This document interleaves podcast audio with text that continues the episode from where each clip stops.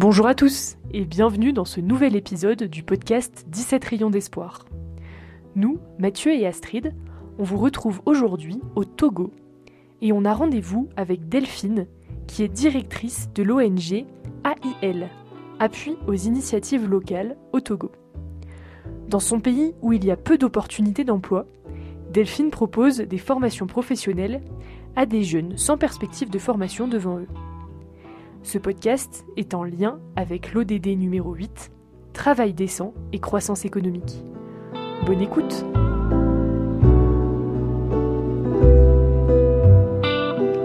Ok, dans le centre actuellement, on n'a que euh, quatre pensionnaires, c'est-à-dire quatre jeunes filles qui sont logées, nourries dans le centre.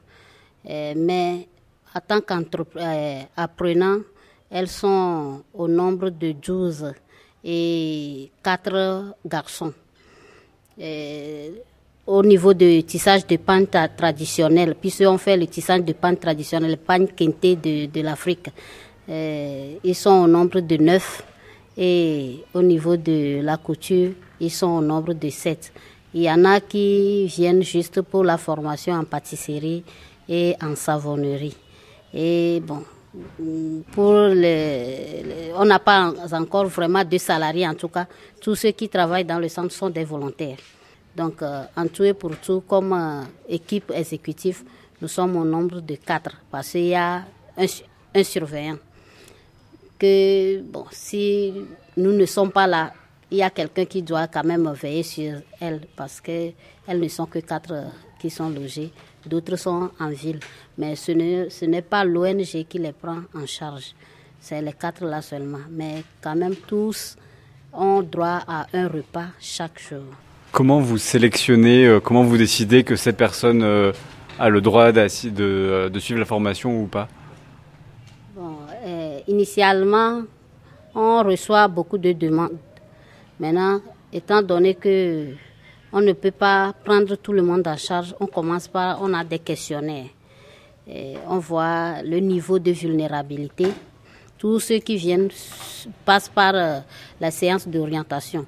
Si ce que euh, vous avez choisi de faire est dans nos cordes, c'est-à-dire les métiers dans lesquels on forme, vous choisissez un de ces métiers-là, là, et que votre niveau de vulnérabilité, on voit que vraiment, il n'y a pas des parents proches qui ne peuvent, c'est-à-dire, personne ne peut quand même rien faire pour vous. Là, on est obligé de le prendre malgré nos moyens qui sont limités, on les prend.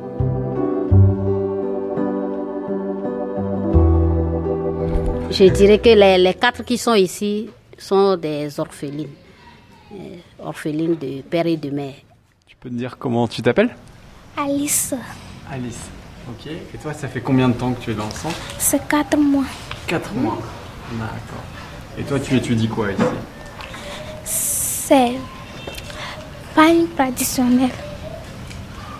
Pain traditionnel Oui, c'est ça que je fais. D'accord. Et ça te plaît Oui. C'est difficile ou c'est facile Non, c'est facile facile. notre journée commence déjà à 7 heures. Et on a une petite pause à 10 h 10h15, 10h30 et on continue jusqu'à midi, midi 30. On prend encore une pause de 30 minutes et on finit à 16 h Et une fois qu'on finit à 16 h bon, Souvent, on a des, après-midi libres pour faire des petits bricolages. Ce n'est pas seulement les cours, les cours, les cours, non. Il y a des petits bricolages par-ci, par-là. Et des fois, toute la semaine, l'après-midi, c'est pour la pâtisserie. S'il n'y a pas des, cours, euh, essentiellement dans la pâtisserie. Puisque actuellement, il n'y a pas de, des étudiants en pâtisserie. Donc, euh, des après-midi, on essaie de faire la pâtisserie, des petits gâteaux qu'on se partage, on se le partage autour de la table euh, les soirées comme ça. Bon, soit les samedis, on vient, c'est pour peut-être faire la fête entre nous. Donc euh, c'est ça. Elles sont là pour quatre ans. C'est une formation professionnelle. Euh, ils doivent, après leur formation, elles doivent passer par une comment, étape de stage chez d'autres patrons d'autres, dans d'autres ateliers. Et après ça, passer, ils doivent passer le CFA de l'État. on est en partenariat avec la chambre de métier, tout ça là. Donc, peu importe qu'ils sont, qu'ils n'ont pas de moyens ou pas, une fois que leurs formations sont finies, on les inscrit à des examens de l'État elles doivent passer ces examens pour avoir leur certificat de fin d'apprentissage et passer leur euh, BT, tout ça là. Donc euh, euh, c'est à peu près ça. Et après, après les, les quatre ans, après trois ans, elles vont commencer leur stage. Et le tout fait quatre ans au total. Vous les aidez à trouver des stages ou c'est là elles se débrouillent? Pour les stages, on les aide. Et des fois, quand elles finissent surtout en couture et en batik, quand elles finissent leur, euh, comment dire, leur apprentissage, on les donne des kits d'installation, c'est-à-dire machines, et ce qu'il faut pour commencer ton activité en tout cas. Ces formations sont gratuites pour les élèves. L'ONG prend en charge l'hébergement, la restauration et les examens. Et pour financer cela, l'ONG AIL vend les pâtisseries, les habits et tous les produits fabriqués par les jeunes qui sont en formation. Pour Delphine, la formation professionnelle est la solution dans ce pays où il est vraiment difficile de trouver un emploi. Ah oui, c'est très difficile.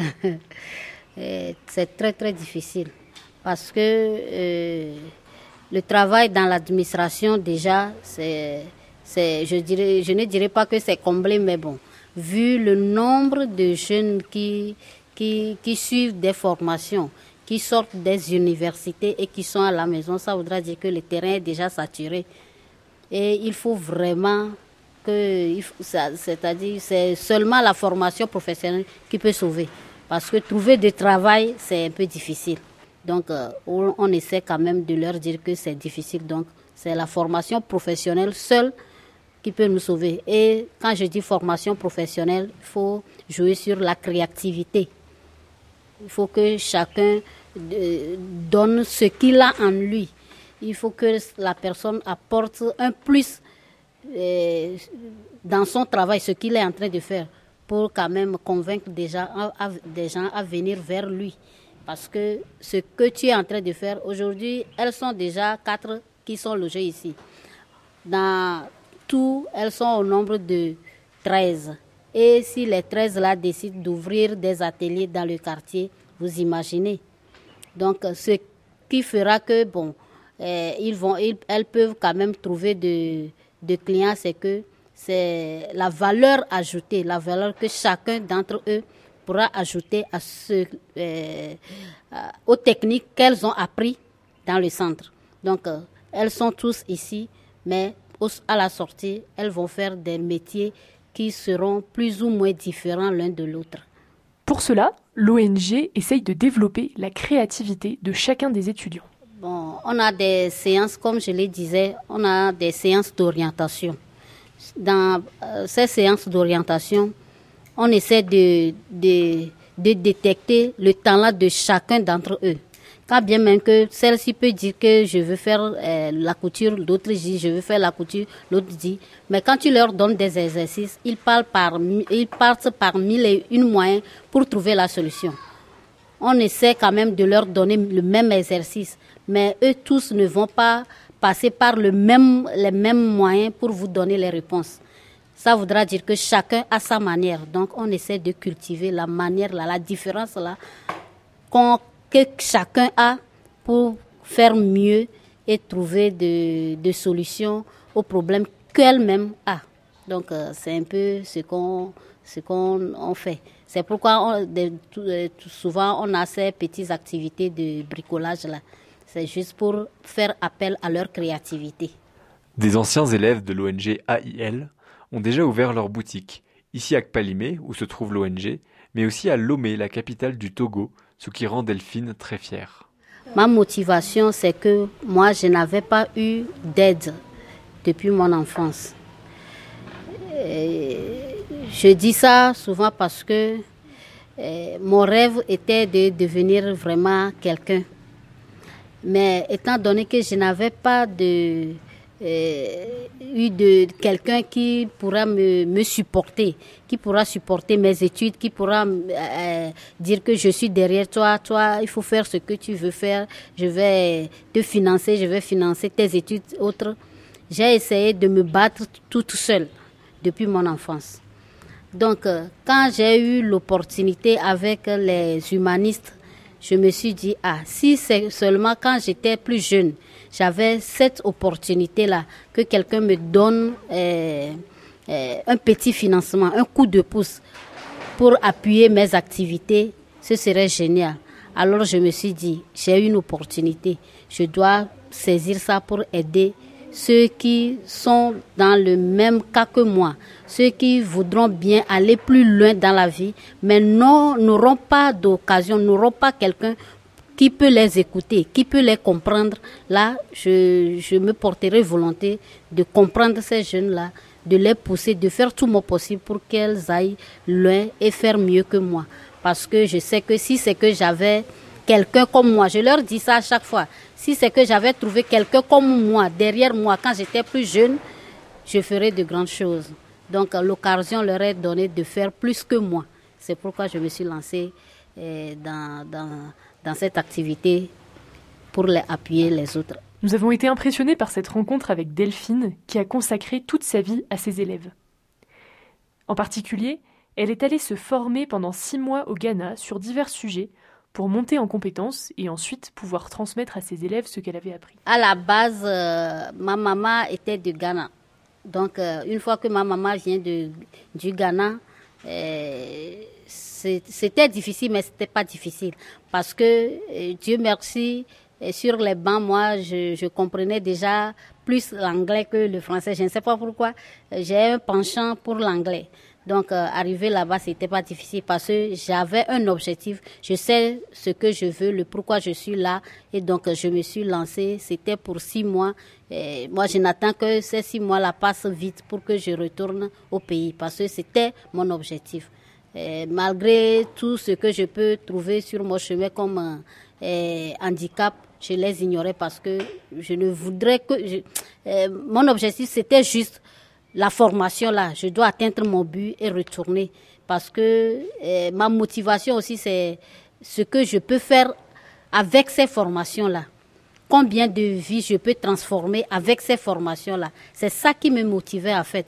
Donc euh, je voyais tous les, les problèmes d'ordre personnel comme eh, ce n'est rien.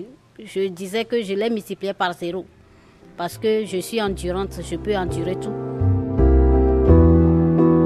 Ça y est, cet épisode est terminé. On espère qu'il vous a plu et merci beaucoup de nous avoir écoutés.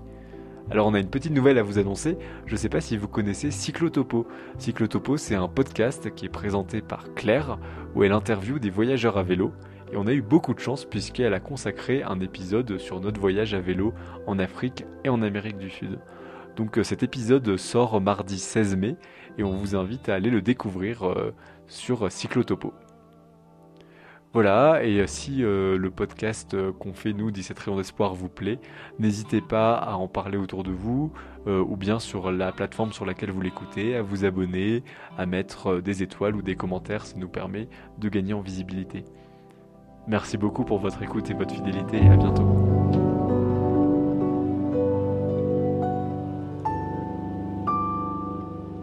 Le message que je peux transmettre aux jeunes, c'est d'abord qu'ils écoutent euh, leur fort intérieur, le moi intérieur. Parce que nous tous, nos parents veulent qu'on peut-être euh, qu'on fréquente, qu'on aille loin dans les études, tout ça là. Mais est-ce que vraiment tout le monde doit fréquenter, faire les longues études? Moi je trouve que les longues études c'est pour l'ouverture d'esprit, pour avoir plus d'ouverture d'esprit. Donc, euh, une fois que tu finis tes études, ou bien tu peux être aussi euh, étudiant et faire des, des, formations professionnelles. Donc, il faut écouter le moi intérieur. Ce que ton moi, ton talent, ce que tu veux faire vraiment, tu peux te lancer en ça. Et ça ne peut être que des formations professionnelles. Tout le monde ne peut pas être médecin, Tout le monde ne peut pas être docteur, tout le monde ne peut pas être philosophe. Mais tout le monde a l'opportunité d'impacter sa génération, quel qu'en soit ce qu'il choisit comme métier.